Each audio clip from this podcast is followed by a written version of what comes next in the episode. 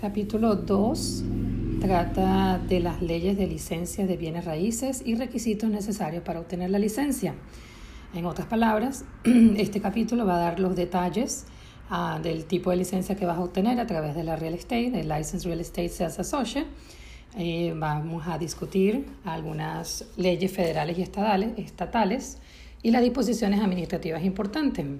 Como siempre, me gusta empezar por los términos claves o los key terms Vamos a hablar de broker, broker associate o corredor asociado. Vamos a hablar del Mutual Recognition Agreement o acuerdo de reconocimiento mutuo. No lo contenderé sin oposición de culpabilidad. Vamos a hablar de la prima facie evidence, que es la prueba suficiente de la licencia. Normalmente eh, es la evidencia que tienes la licencia y se guinda en la puerta cuando entras. Lo podemos recordar verlos en los restaurantes, la gente de las uñas o la gente de masajes, pues apenas tú entras dice que están aprobados por el Estado de la Florida con su licencia respectiva. Vamos a hablar de lo que es reciprocidad, reciprocity, y distinguir la diferencia entre un broker, broker associate y sales associate. Entramos en materia con el capítulo 1. El objetivo de esta unidad es ofrecerle, por supuesto, una perspectiva histórica de la ley de la licencia de bienes raíces en la Florida y describir los detalles de los requisitos necesarios que en esta requieren y las extensiones de sus licencias. Eh, cabe destacar que en 1925 la legislatura de Florida creó la Comisión de Bienes Raíces de Florida para administrar y hacer cumplir la ley de licencias. Esta legislatura otorgó autoridad a la Comisión para mantener registros y realizar investigaciones, además de las facultades para otorgar, denegar, suspender o inclusive revocar las licencias. La Comisión de Bienes Raíces de la Florida también se conoce como la Comisión o el FREC. Le llaman el FREC, lo van a escuchar bastante y en otras palabras es el Federal Real Estate Commission Act. Eh, también está supported o está mm, vinculado con lo que es la división de real estate o Division of Bienes Raíces, el DRE. Este, a su vez, por sus siglas, como les dije, Division of Real Estate, brinda servicios y apoyo a la comisión y eh, depende y es regulado por el Departamento de Um, Business and Professional Regulation, que es Department of Business and Professional Regulation, eh, Departamento de Regulación Comercial y Profesional. Este departamento de BPR es donde uno va y accesa para ser otorgado las licencias. Por ejemplo, una vez que tengas el curso completado, te registras en este website para que te aprueben, para que presentes el examen del Estado. Todos, todos, todas las personas, absolutamente todas que vayan a adquirir una licencia tienen que inscribirse en el Departamento of Business and Professional Regulation. Acuérdense de esas siglas porque van a ir para el examen tanto mío como del Estado o de este, de este capítulo. Ahora bien, las leyes y normas importantes sobre bienes y raíces. Ah, los aspirantes deben cumplir con ciertos requisitos para la solicitud y académica para demostrar conocimiento mínimo en relación a la negociación de inmuebles. Las personas que apliquen para la licencia de bienes raíces deben demostrar que poseen el conocimiento para practicar dicha licencia en el negocio inmobiliario y que conocen la ley de las licencias. Por eso es que se les eh, indica realizar este curso de 63 horas, de los cuales 60 horas son eh, de importante material y teoría y 3 horas se dejan para el examen eh, final. Ah, una vez que estén preparados para obtener el examen de la licencia, eh, se dice que estás competente para, para tomar la licencia, obviamente después que te hagas los ah, fingerprints, las huellas digitales, y que el Departamento Business and Professional Regulation, DBPR, te autorice a sacar la licencia. Es importante eh, hablar con brevedad de estas leyes, que forman cuatro eh, capítulos, se llaman o inclusive eh, uno, dos, hay un poquito más, tres, cuatro y cinco, pero en el capítulo 475, que es el que estamos estudiando, se divide en cuatro partes. A continuación las voy a nombrar. Empecemos con el Florida, eh, eh, el Estatuto de la Florida, capítulo 20. Este que establece el gobierno de la Florida, eh, la Constitución de la Florida establece las ramas legislativas, ejecutivas y judicial del gobierno. La rama ejecutiva ejecuta los programas y las políticas adoptadas por la legislatura. Las políticas son implementadas por los departamentos de la rama ejecutiva e incluso el Departamento de Regulación Comercial y Profesional, nuevamente DVPR. Capítulo 475 es el que estamos estudiando para ser eh, eh, licenciados de bienes raíces. Este capítulo fue creado por la legislatura de la Florida para establecer los derechos y las obligaciones legales de los titulares de las licencias de bienes raíces. La parte 1 este, eh, habla de bienes raíces de la Florida, implementa, interpreta y exige el cumplimiento de, la, de esta ley. La parte 2 del capítulo 475 regula los tasadores de bienes raíces, ya estamos hablando de las um, appraisals. y obviamente lo que en su, en su, a su vez tiene los requisitos para ser un, tasador, un perito, un evaluador del, del, inmueble y los certificados y la licencia en cuanto ésta cabe para obviamente recibir el certificado para poder hacer appraisals.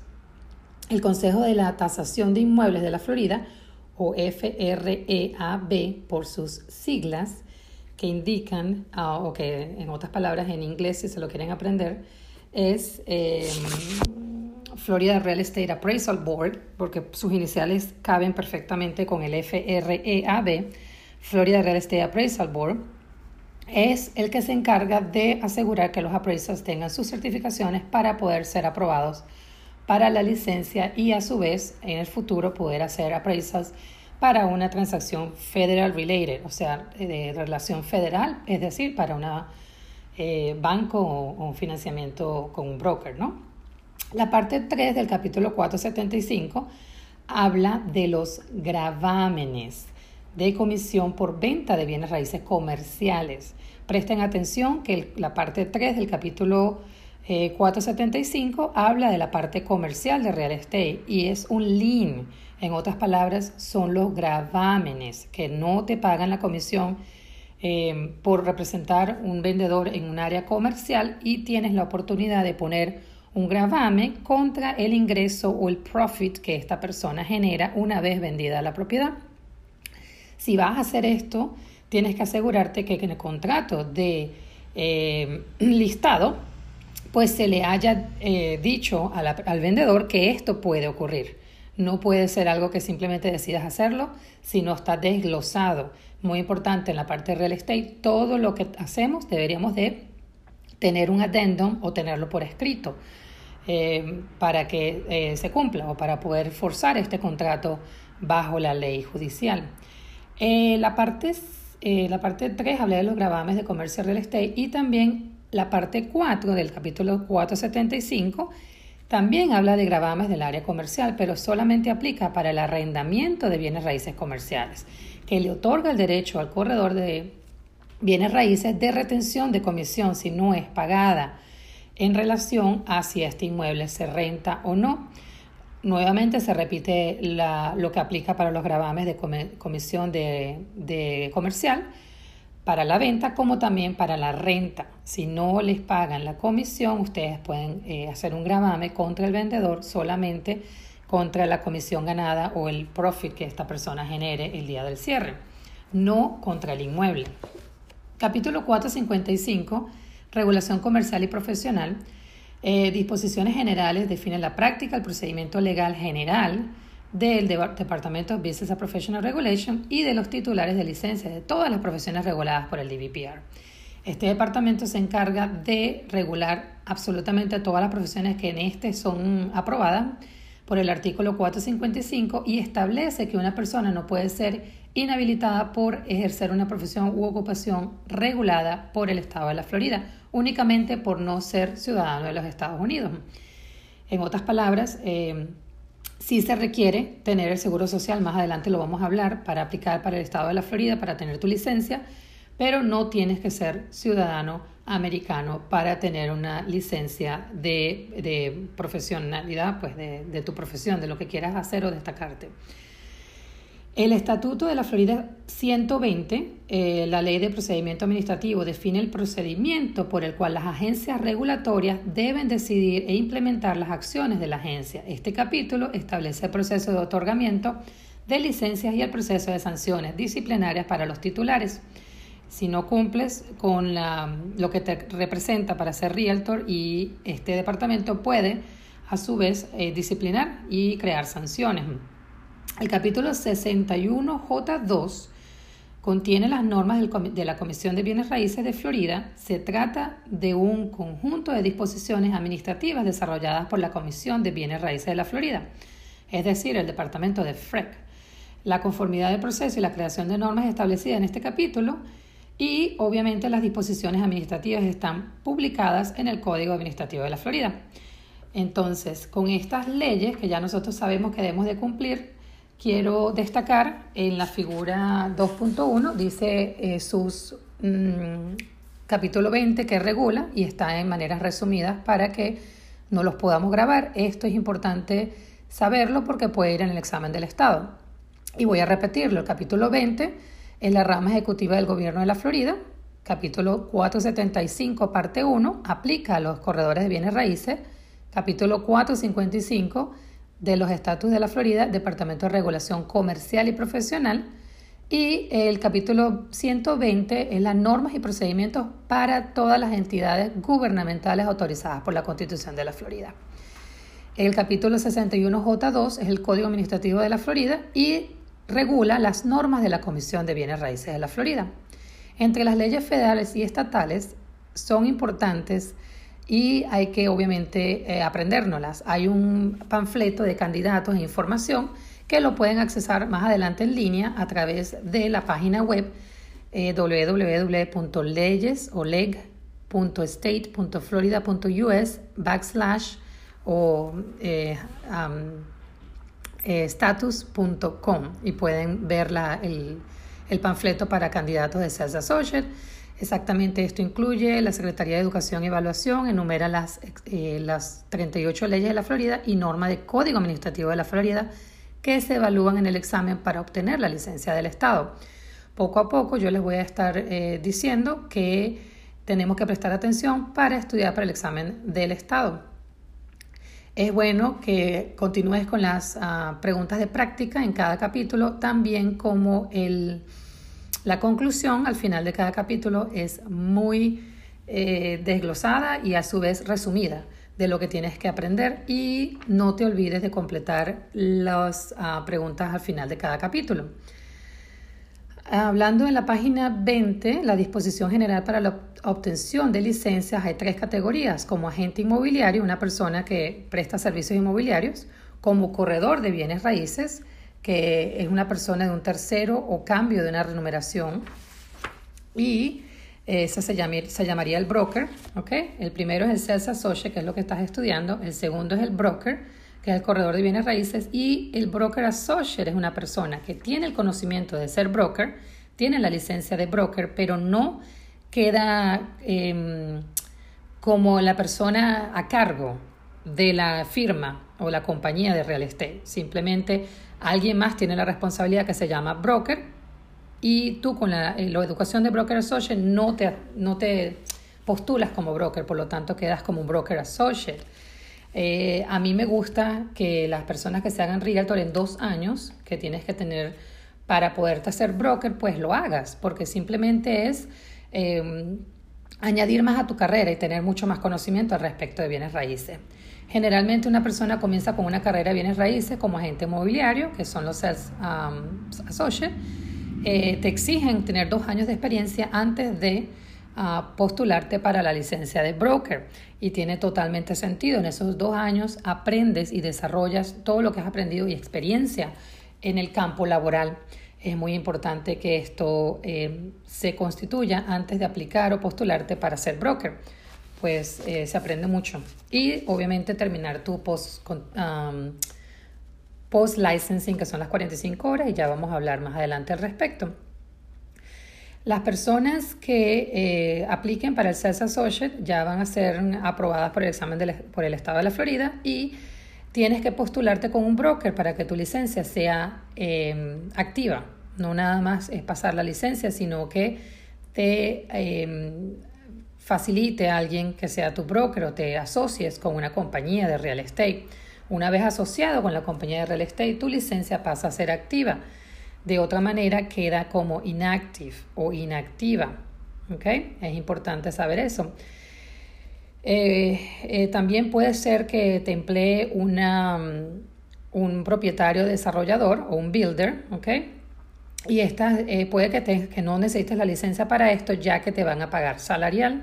Una vez que ellos te paguen comisión, tú debes de tener la licencia de real estate.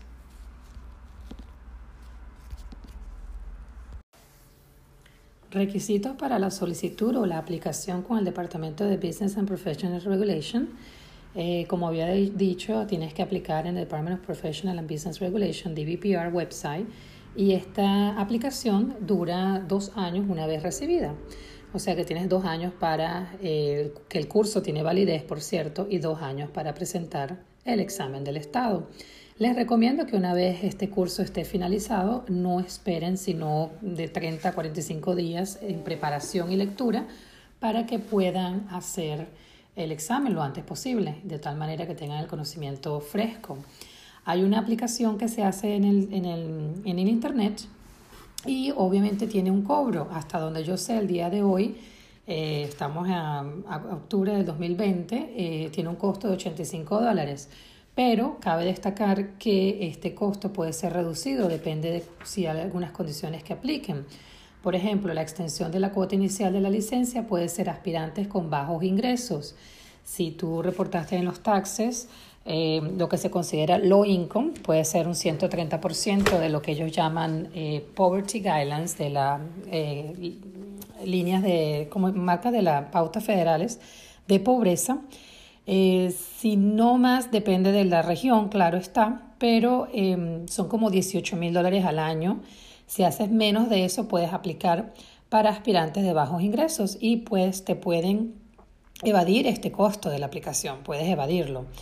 También puede ser un personal military o cónyuge de militar, entonces puedes aplicar para lo que ellos llaman el waiver, que es simplemente no pagar este costo. Okay, te facilitan eh, la, presentar el examen gratis.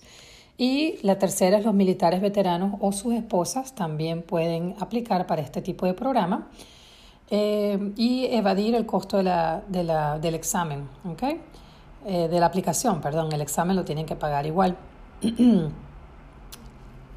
también sabemos que tienes que hacer las huellas dactilares. Eh, una vez te inscribas para el examen, ellos te van a dar exactamente dónde puedes hacer tus huellas.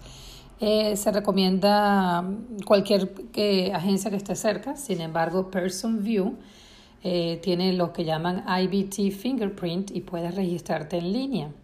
La verificación de este documento o de los, de los huellas dactilares es importante ya que te hacen un background check y cualquier cosa que tengas en tu contra lo deberías de desglosar, ya que ellos van a hacer un background check, un estudio, una verificación de antecedentes penales y van a verificar si tienes cargos en tu contra.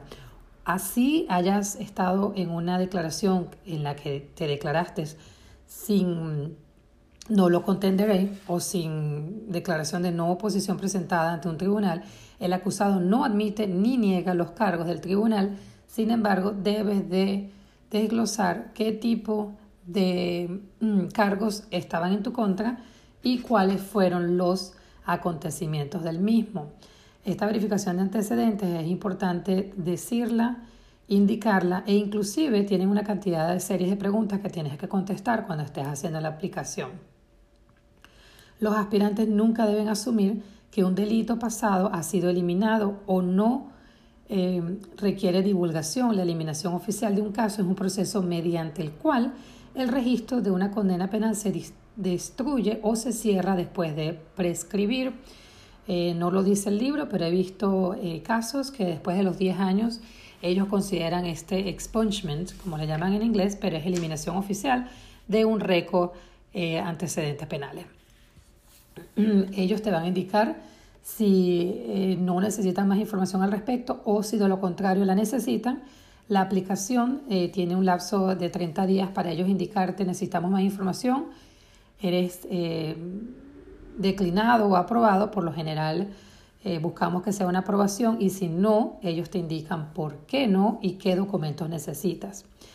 El plazo que tiene la agencia Department of Business and Professional Regulation para la aprobación en una solicitud de licencia si no es procesada dentro del plazo de los 90 días, se considera que tu solicitud fue em, aprobada. Y de lo contrario, como les dije, si fue denegada, ellos te indican exactamente las razones por las cuales eh, sería denegada.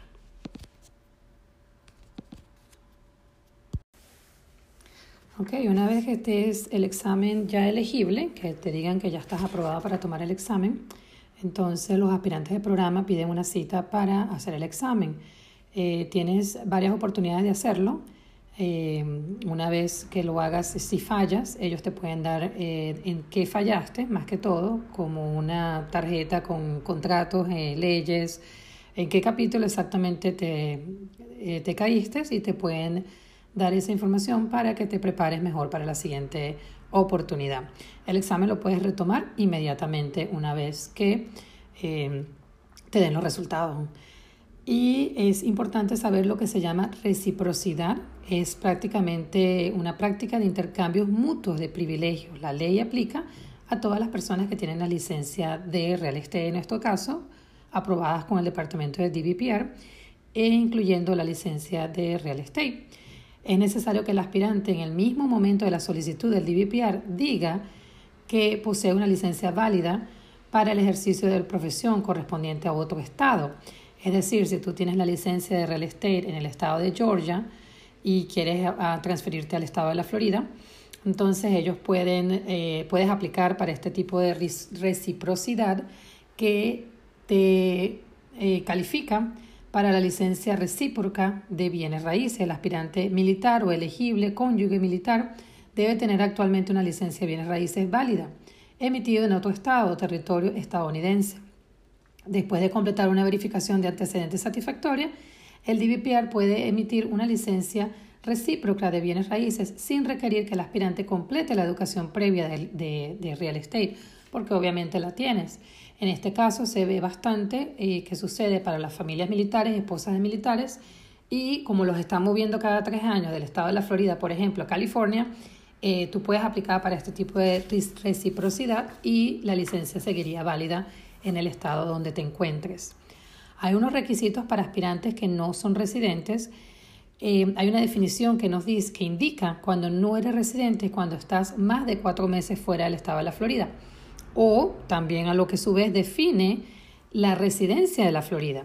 Para fines de la presentación de solicitud y obtención de, obtención de licencias, las normas del FREC definen como residente de la Florida toda persona que ha residido en la Florida de manera ininterrumpida por un periodo de cuatro meses naturales o más durante el año, ya sea en una casa móvil, en un hotel o una casa alquilada o otro lugar temprano, temporario o permanente cualquier persona que resida actualmente en el estado de la Florida en alguno de los lugares anteriores mencionados que tenga la intención de residir de manera continua se considera un Florida resident. Acuerdo de reconocimiento mutuo, no se vayan a confundir con, el, con, el reciprocidad, con la reciprocidad, ya que el acuerdo de, de reconocimiento mutuo es reconocer la educación y experiencia de personas con licencia en otro estado o nación siempre que la otra jurisdicción tenga requisitos de educación y experiencia comparables a los, a los de la Florida. Los acuerdos se aplican exclusivamente a no residentes titulares de una licencia otorgada en otras jurisdicciones. Un residente de la Florida titular de una licencia en un estado de reconocimiento mutuo no puede solicitar una licencia de bienes raíces de Florida por reconocimiento mutuo. Sin embargo, cabe destacar que un titular de la licencia de bienes raíces de un estado con el cual la Florida ha firmado un acuerdo de reconocimiento mutuo, desea obtener su licencia de bienes raíces de Florida, debe presentar una solicitud de licencia de bienes raíces, el aspirante debe solicitar reconocimiento mutuo e indicar que em, se va a, ejercer en la licencia en el estado de la Florida. El examen constituye de 40 preguntas que valen solo un punto por pregunta y tienes que sacar más de un 75%. En otras palabras, si el Estado tiene un reconocimiento mutuo con otro Estado, te, te validan tu certificación y tu licencia, pero te mandan a hacer un examen de 40 preguntas. Y lo explico de la siguiente manera para que se entienda. Puede que en un estado, vamos a tomar como por ejemplo el estado de Texas, tiene leyes diferentes. Si en caso tal que el estado de Texas tenga un acuerdo mutuo con el estado de la Florida, tienes que tomar esas 40 eh, o 30, 40 preguntas, perdón, adicionales. ¿Por qué? Porque puede cambiar las leyes del título, puede cambiar los mineral rights.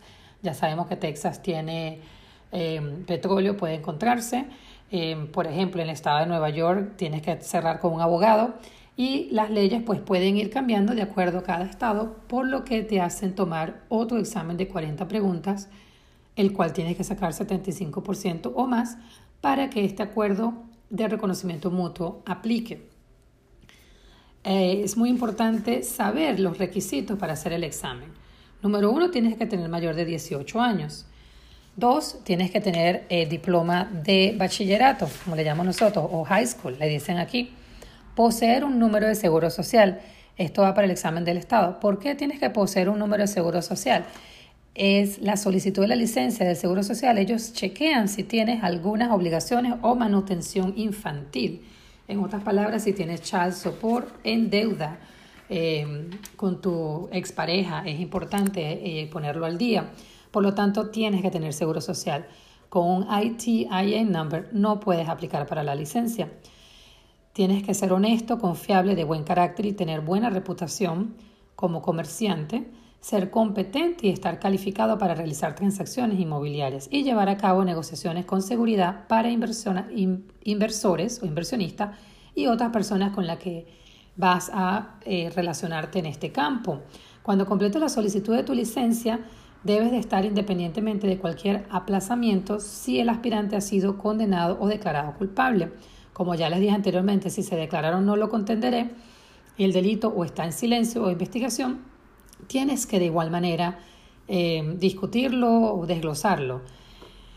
Si el aspirante ha realizado actividades comerciales bajo algún otro nombre, alias, o si eh, usaste un nombre de casada o te divorciaste y te cambiaste el nombre, todos los nombres tienen que ser entregados en la solicitud cuando apliques y si el, Florida o otro estado o jurisdicción el aspirante ha sido sometido a alguna sanción disciplinaria relacionada con una licencia, esto, por ejercer la profesión regulada, esto también tiene que estar em, eh, desglosado. Y, si, si fue la suspensión o anulación de esta licencia o renuncia, pues tienes que explicar por qué eh, renunciaste a esa licencia en cualquier otro estado. Si en la Florida o en otro estado se le ha negado la solicitud de la licencia de bienes raíces del aspirante o existe un procedimiento de denegación de licencia pendiente. Entonces, es importante saber que tenemos que tener mayor de 18 años, high school diploma, poseer un seguro social y ah, pasar este curso de 63 horas, ser honesto y de buen carácter. Ahora bien, los requisitos para los candidatos de agente inmobiliario deben completar con éxito el curso número uno, que se llama este, el, pre-license, que son 60 horas, y eh, 3 horas para el examen final el curso tiene 100 preguntas al final, cada una vale un punto. 45 eh, son de principios y prácticas, 45 sobre ley, bienes raíces y 10 preguntas solamente de matemática. Para pasar este curso necesitas sacar 70, el puntaje tiene que ser 70. Para el examen del Estado tienes que sacar 75. Normas aplicables a los cursos de preparación. Un estudiante no puede perder más de 8 horas. Cada hora de clase es 50 minutos y un estudiante puede asistir a las clases de apoyo para rendir el examen final o realizar un examen de apoyo en la, en la ausencia. El examen puede ser tomado en línea o puede ser tomado presencial si así lo decides y tu institución te facilita esa opción. Extensiones a los requisitos del curso de preparación para obtener la licencia. Los abogados que son miembros activos del Colegio de Abogados de Florida están exentos al curso 1, que es este de 63 horas. Además, las personas que hayan obtenido un título por cuatro años o más de bienes raíces en una institución de educación superior acredita están también exentos al curso eh, de preparación para obtener la licencia. Si ven la unidad, la figura 2.3 en la página 31, título de cuatro años o más están exentos al curso 1, curso 2 y formación de posterior, el post-licensing, que son 45 horas, pero no deben de, em, de evitar tomar el Continuing Education o la formación continua. Ahora bien, un abogado con licencia en la Florida está exento del curso número uno, que es el pre-licensing, pero no para ser broker, que es el curso número dos, y tampoco está exento del post-licensing, que lo debe de realizar eh, una vez finalizado el curso de broker, y sí está exento a la formación continua o continuing education, ya que a nivel de abogacía en el estado de la Florida tiene que también completar su curso de formación continua plazo previsto del curso de preparación para la licencia, si un aspirante no aprueba el examen de licencia del Estado dentro de los dos años de la fecha de finalización del curso, debe de volver a inscribirse y tomar este curso, ya sea en línea o presencial. Exámenes para obtener la licencia. El examen consiste en preguntas de opción múltiple y se administra como una evaluación. Si usted desea tomar el examen en español, usted puede solicitar solicitarlo en español y le van a poner la traducción en inglés. si lo solicita en inglés, no se lo van a poner en español. La respuesta de los aspirantes son calificadas en el lugar de la evaluación. Los aspirantes reciben un informe del examen con fotografía inmediatamente después de la finalización del examen. El proveedor de las pruebas carga la información de calificación en el sistema y la reporta al departamento del DVPR y a nivel de correo electrónico. Los nuevos agentes inmobiliarios deben cambiar su licencia de estado activo antes de poder operar legalmente, es decir, buscándose una casa de inmobiliarias para colgar su licencia. Una vez que usted se busque el broker, su licencia quedará activa. Para realizar un cambio del estado activo no debe de hacer nada, simplemente el broker solicita el cambio de su licencia y lo activa en el sistema del DVPR. El aviso de reprobación y derecho sobre el examen. Los aspirantes que no aprueben el examen, la licencia, tienen derecho a revisar las preguntas que han contestado de forma incorrecta. Los aspirantes tienen derecho a revisar únicamente su examen más reciente y este tiene un plazo de, deben de ser recibidas de 21 días de la fecha del examen. Los aspirantes que reprueben el examen para obtener la licencia tienen derecho a costo, obviamente, a que un abogado los acompañe a revisar el examen. Si la revisión del examen genera una corrección de la calificación, la nueva calificación se aplicará. Un aspirante también tiene derecho a solicitar una audiencia formal en el Division of Audiencias Administrativas en 21 días si considera que su calificación no está adecuada. Eh, calificaciones y nuevo examen en un idioma extranjero. Eh, puede solicitarse eh, la traducción del examen eh, una vez que eh, muestre la solicitud al Departamento de Business and Professional Regulation. Y formación posterior a la licencia. Los agentes inmobiliarios tienen que completar lo que llaman el post-licensing, que son 45 horas más de formación una vez que tengas la licencia. Para esto, eh, tienes que completarlo antes de que se expire tu licencia. usualmente te dan dos años o año y medio, depende de dónde caiga, porque se renuevan normalmente en marzo y en septiembre. En el transcurso de esos siguientes dos años tienes que completar el post-licensing. El Departamento de Business and Professional Regulation te va a mandar un email solicitando em, que termines o culmines este, este post-licensing. Nuevamente son 45 horas, la puedes hacer con el mismo instituto con que generes las 63 horas y pasar el examen final. Eh, casos de circunstancias excepcionales, si no pudiste eh, completar esto, tienes que, debido a dificultades físicas individuales, tal y como se definen en la norma, no pueden completar el requisito de formación eh, de post-licensing, de, formación antes de la fecha de vencimiento de la licencia, entonces tienes que reportarlo y aplicar para una extensión. Consejos relacionados con la formación posterior a la licencia. Los estudiantes no deben inscribirse en el curso posterior a la licencia antes de terminar este curso. Una vez que terminen este curso y ya tengan la licencia del Estado de la Florida, sí pueden completar la inscripción para el curso de formación continua de eh, post-licensing de 45 horas. Cabe destacar que en los siguientes dos años también debes de tomar un Continuing Education, que son de 14 horas, y esto constituye tres horas de, de ético, de ética empresarial, y este, tres, de, tres las deben formar parte del estudio de desarrollo que incluye las actualizaciones de las normas y las leyes. Los titulares de la licencia en bienes raíces también deben de tomar un curso de ética empresarial, que son tres horas que están constituidas en estas 14 horas, una vez durante cada periodo de renovación de licencia. Los titulares de una licencia que realicen el curso de Derecho Básico y el curso de Ética Empresarial recibirán seis horas de crédito a cuenta de las 14 horas requeridas. Si bien se requieren solamente tres horas de estudio de Derecho Básico en el ciclo de renovación de las 14 horas durante los últimos o durante los siguientes dos años. En otras palabras, tres horas de Ética Empresarial y tres horas de Derecho Básico.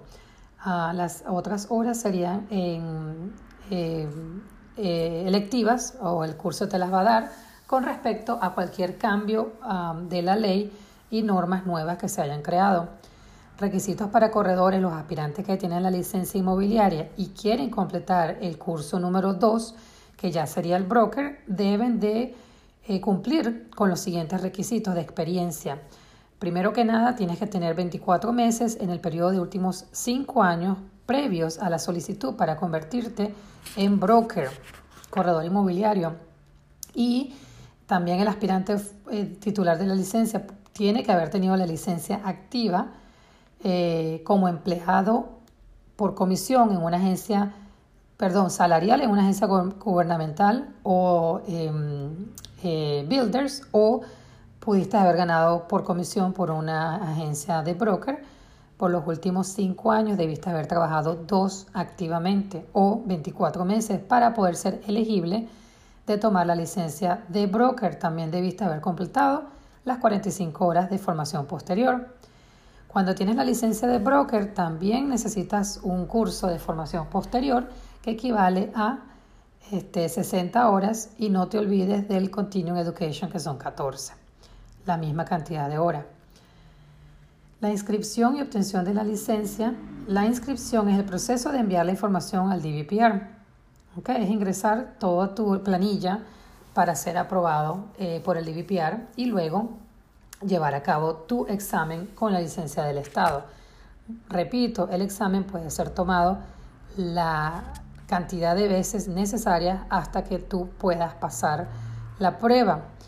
Prueba suficiente eh, cuando tengas la licencia, a lo que ellos, llaman prima eh, facie, es cuando ya tienes la, el producto final, la licencia, y la puedes colgar en la oficina. Ya eso no se usa, sin embargo, eh, como dije anteriormente, si estás trabajando o si vas a un restaurante, tú puedes ver que las personas guindan su licencia apenas lleguen al restaurante. Esta licencia eh, va a estar categorizada, aprobada una vez que la pruebes, obviamente, y va a estar eh, facilitada para las personas que quieran ver si tienes la licencia o no. Esto es información pública que cada persona puede em, meterse en línea y ver si con la persona que estás haciendo em, contratos tiene la licencia. Para, el, para el público ellos pueden chequear el estatus de la licencia. Igualmente tú puedes chequear el estatus de cualquier persona que tenga la licencia, ya estés lidiando con Mortgage Loan Officer o con la compañía de título etcétera, etcétera. Eh, es importante destacar, pregunta para el examen también, que el Sales Associate y el Broker Associate no pueden ganar comisión si no están registrados con un broker. ¿Ok? Tienes que estar registrado con un broker para poder tener la licencia activa y poder hacer contratos. ¿Ok? Y poder moverte eh, con lo que esto amerita, ¿no? Para hacer tus contratos.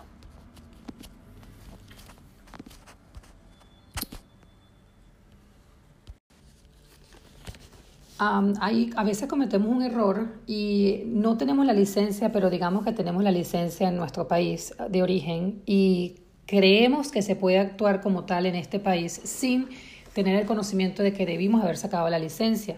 Pues si se presume, si la gente y el público presume que tú estás actuando como un broker, estás cometiendo un delito y este, no debes de hacerlo. Obviamente tampoco puedes pagarle a alguien eh, que te dé un referido sin tener la licencia del Estado de la Florida. Esto no se debe hacer. Las personas que actúen sin licencia pueden tener que afrontar cargos por ejercer una actividad sin licencia.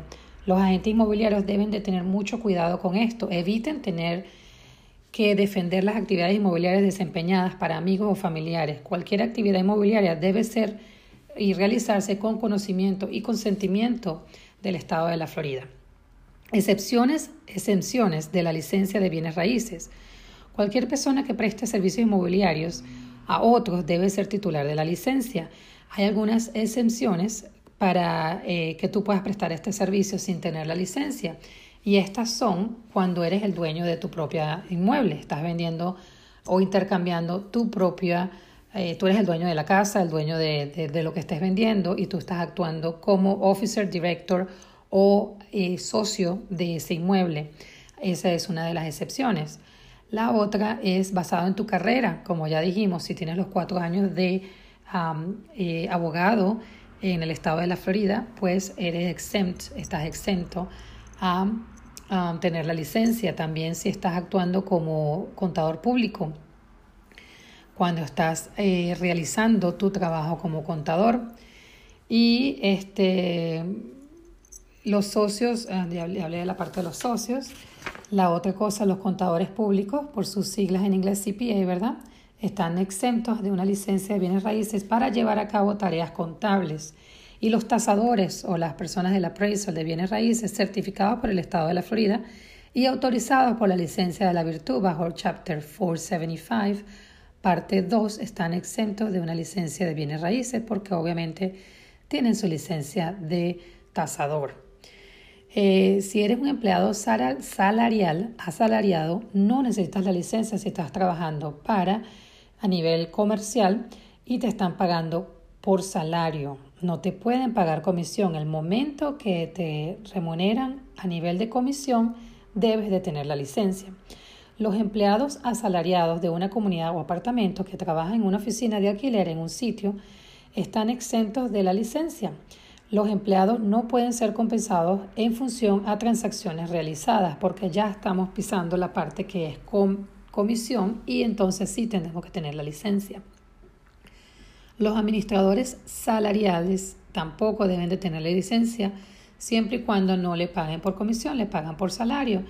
El agente de alquiler se encarga de rentar los apartamentos y tiene eh, su salario. Los empleados también de desarrollo mm, inmobiliario son exentos a la licencia siempre y cuando estén eh, por salario son únicamente listados con un builder. Y eh, también hay otros, otros tipos de excepciones que son las personas que eh, alquilen lotes de parques para casas rodantes, las personas que venden lotes de cementerio no deben de tener la licencia, los corredores de bolsa registrados por la Comisión de Valores de los Estados Unidos o por sus siglas SEC, Empleados de hotel o moteles tampoco necesitan la licencia y si es un, son inquilinos de una comunidad y usted refiere a alguien para rentar en ese mismo apartamento, le pueden dar hasta 50 dólares de recompensa por, por ayudar a alguien a que entre en su mismo apartamento. Y esto no significa que esté actuando sin la licencia, también lo puede hacer. Ahora bien, cuando tenemos y somos representantes de administración de inmuebles, de más de 100 inmuebles en el inventario o más de 100 mil dólares que se genere eh, de, de, presupuesto anual, debe de tener la licencia que se llama CAM o Community Association Management, que ya estamos hablando de inmuebles con mayor cantidad o más de 100 mil dólares de ingresos al año. Les recomiendo continuar con la práctica y el resumen de puntos importantes al final del capítulo.